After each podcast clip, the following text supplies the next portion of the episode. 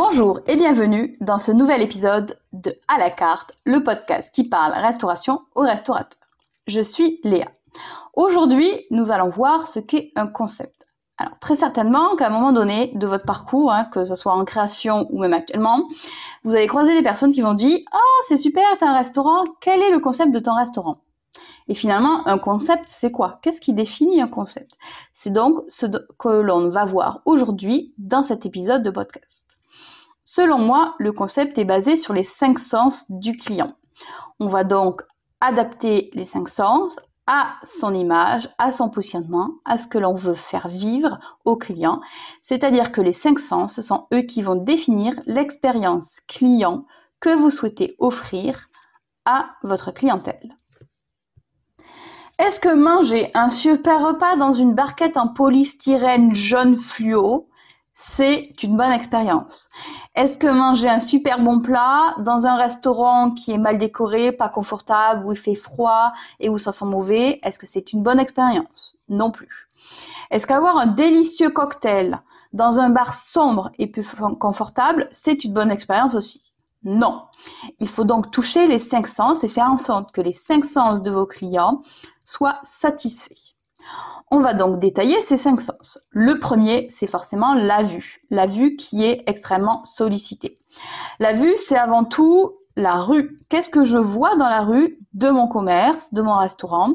Je vais donc voir la façade, je peux voir éventuellement l'intérieur du restaurant et ça va donner une première, impression au client. Ensuite, c'est aussi les photos que l'on voit sur Instagram et d'une manière générale sur Internet. Ça donne aussi un premier aperçu. C'est de plus en plus utilisé.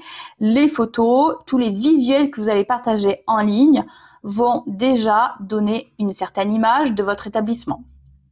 Ça peut être aussi des photos qu'il y a dans des journaux, à la télé, dans des vidéos, vraiment tous les contenus visuels qui vont être diffusés à la fois par vous, mais aussi par des tierces personnes vis à -vis de votre établissement. Donc la vue, c'est le premier sens qui est sollicité et c'est celui qui permettra d'avoir le premier jugement sur le restaurant. Si le visuel n'est pas satisfait et donc la première impression, la première image n'est pas satisfaisante et négative, alors les clients ne vont pas franchir la porte de votre restaurant. C'est pour ça qu'il faut apporter beaucoup d'importance à ce sens-là la visibilité, bien sûr, la façade du restaurant, l'aménagement intérieur mais aussi extérieur de votre établissement, surtout si vous avez des baies vitrées qui permettent de voir l'intérieur. Vous allez aussi apporter de l'importance aux matériaux utilisés, aux couleurs, à la décoration et au style ambiant que vous voulez donner. En second point, il y a forcément la carte, la carte que vous proposez qui est disponible à la fois en ligne mais aussi devant votre restaurant. Il y a bien évidemment tous les réseaux sociaux, tout le contenu publié en ligne, toute votre présence digitale. La tenue et la présence du personnel, quand je suis sur place, je vais juger l'intérieur, mais aussi le personnel, voir un petit peu comment il est. Les abords de votre restaurant, si vous êtes sur un trottoir qui est sale, ça ne va pas donner non plus une bonne image de vous. Et bien sûr, en dernier lieu, la présentation des plats et les contenants que vous allez utiliser. C'est ce qui va permettre aussi aux clients de d'être satisfaits ou d'avoir une meilleure expérience. En d'autres termes, il faut donner envie de passer la porte à votre client.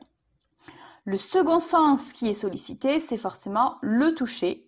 Alors le toucher, oui, très bien. Donc les clients sont venus dans votre restaurant, ils sont maintenant installés à table. Qu'est-ce qu'ils touchent ben, Ils vont toucher tout ce qu'il y a sur votre table. C'est-à-dire à la fois l'assise, là où ils sont touchés, est-ce que c'est confortable, est-ce que c'est doux, est-ce que c'est dur? Euh, ils vont également toucher les couverts, le menu, la nappe, le set de table, les serviettes, les verres, etc. Donc c'est le toucher qui va arriver.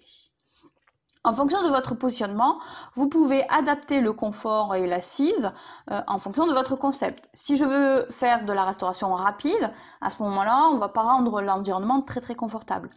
Si à l'inverse, je veux créer un coffee shop ou un bar lounge, c'est-à-dire euh, un moment de détente, il va falloir prévoir des assises très confortables. Les éléments à travailler sont donc le mobilier, notamment les assises, et tous les éléments qu'il va y avoir en fait qui sont présents à table et à proximité des clients. Le troisième sens qui est sollicité, c'est le goût. Le goût, tout simplement parce qu'il est que c'était l'élément indispensable à la satisfaction de vos clients. Le goût, nous allons parler forcément d'offres. Qu'est-ce que vous allez proposer en termes de nourriture et de boissons à votre clientèle? Finalement, quelle est la composition de votre carte? Est-ce qu'on est sur des produits plutôt classiques? Est-ce qu'on est sur des produits, je ne sais pas, qui font passer à la cuisine métissée, à la cuisine fusion, à la cuisine du monde? Quelle est la qualité des produits que vous utilisez? Est-ce que vous proposez des recettes plutôt originales, plutôt classiques, plutôt rapides? Voilà, c'est vraiment tout ce qui définit votre offre alimentaire et qui va se retrouver par le goût de vos clients.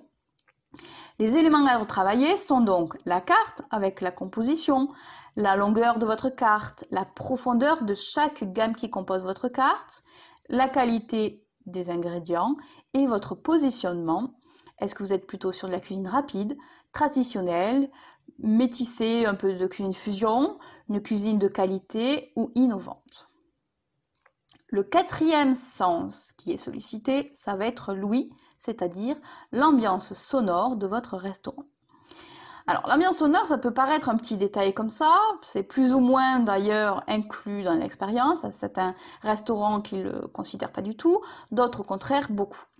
L'ambiance sonore, ce n'est pas seulement finalement la musique que vous, allez diffuser, donc le style de musique diffusé, hein, quelle qu'elle soit d'ailleurs, c'est le volume sonore de votre établissement. Et dans le volume sonore, on retrouve quoi?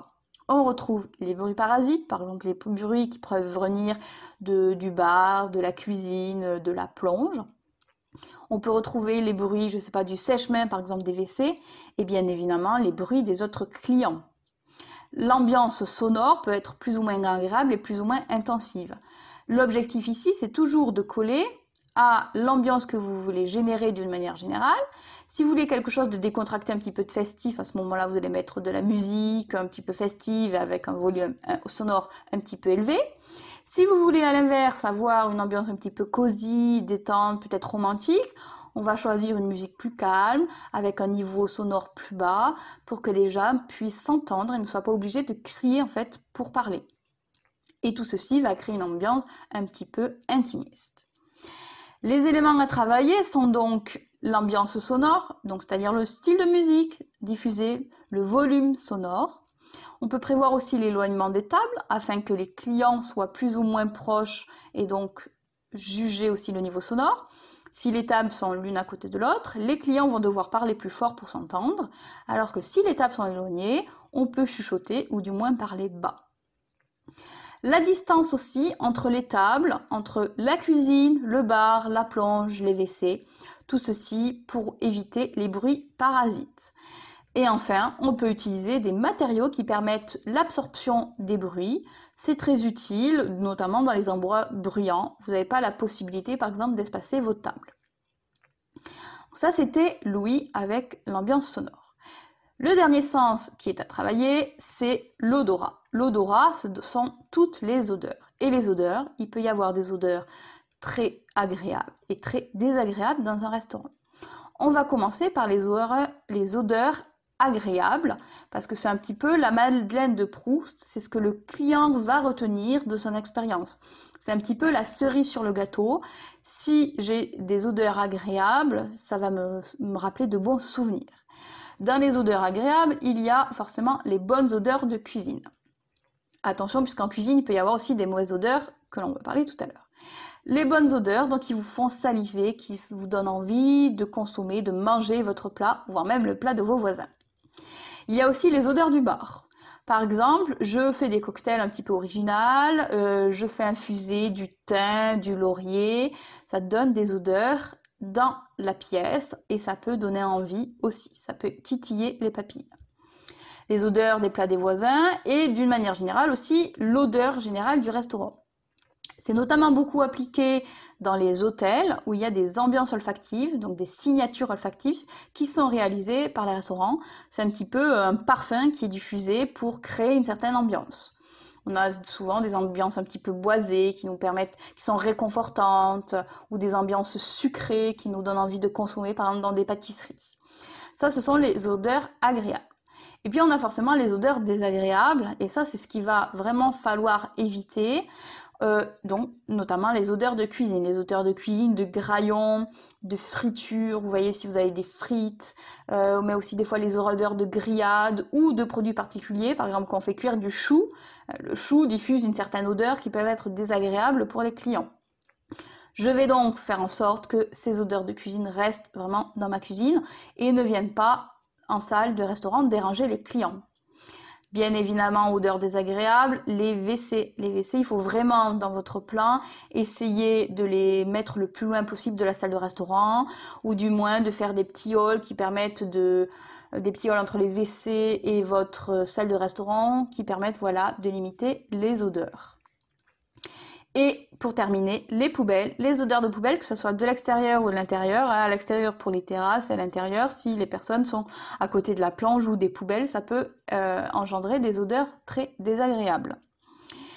Les cinq sens sont donc sollicités. La vue par tout ce que je vois, le goût par l'offre alimentaire que vous proposez, l'ambiance euh, sonore, l'ambiance olfactive, et puis le toucher. C'est tout ceci qui va faire que votre concept va vraiment être abouti et va engendrer l'expérience pour vos clients. Il faut que l'ensemble ait une cohérence, cohérence aussi avec votre image, avec votre positionnement, avec ce que vous voulez en fait offrir avec vos clients. C'est donc ça un concept. Donc le concept n'est pas seulement limité à l'offre alimentaire ou à votre décoration, c'est vraiment un ensemble de choses que vous proposez à vos clients. J'espère que ce podcast a été intéressant pour vous et je vous dis à très bientôt. C'est ainsi que ce nouvel épisode de À la carte se termine. Merci pour votre écoute. Vous retrouverez dans les notes de cet épisode les différents articles et notions auxquels je fais référence. Si vous voulez en savoir plus sur le sujet, consultez le blog à la carte sur foodie.fr, f2o 2d y.fr. Et si vous souhaitez vous être accompagné, former ou former vos équipes, contactez-moi sur LinkedIn, à Léa Chirac, ou directement en m'écrivant à léa.chirac.foodie.fr. Chirac s'écrit comme Jacques Chirac, et Foodie, F2O2DY. Nos formations sont certifiées Calliope et sont disponibles sur le CPF, Pôle emploi, mais aussi un financement OPCO, notamment auprès du FAFI. À très bientôt pour une nouvelle écoute.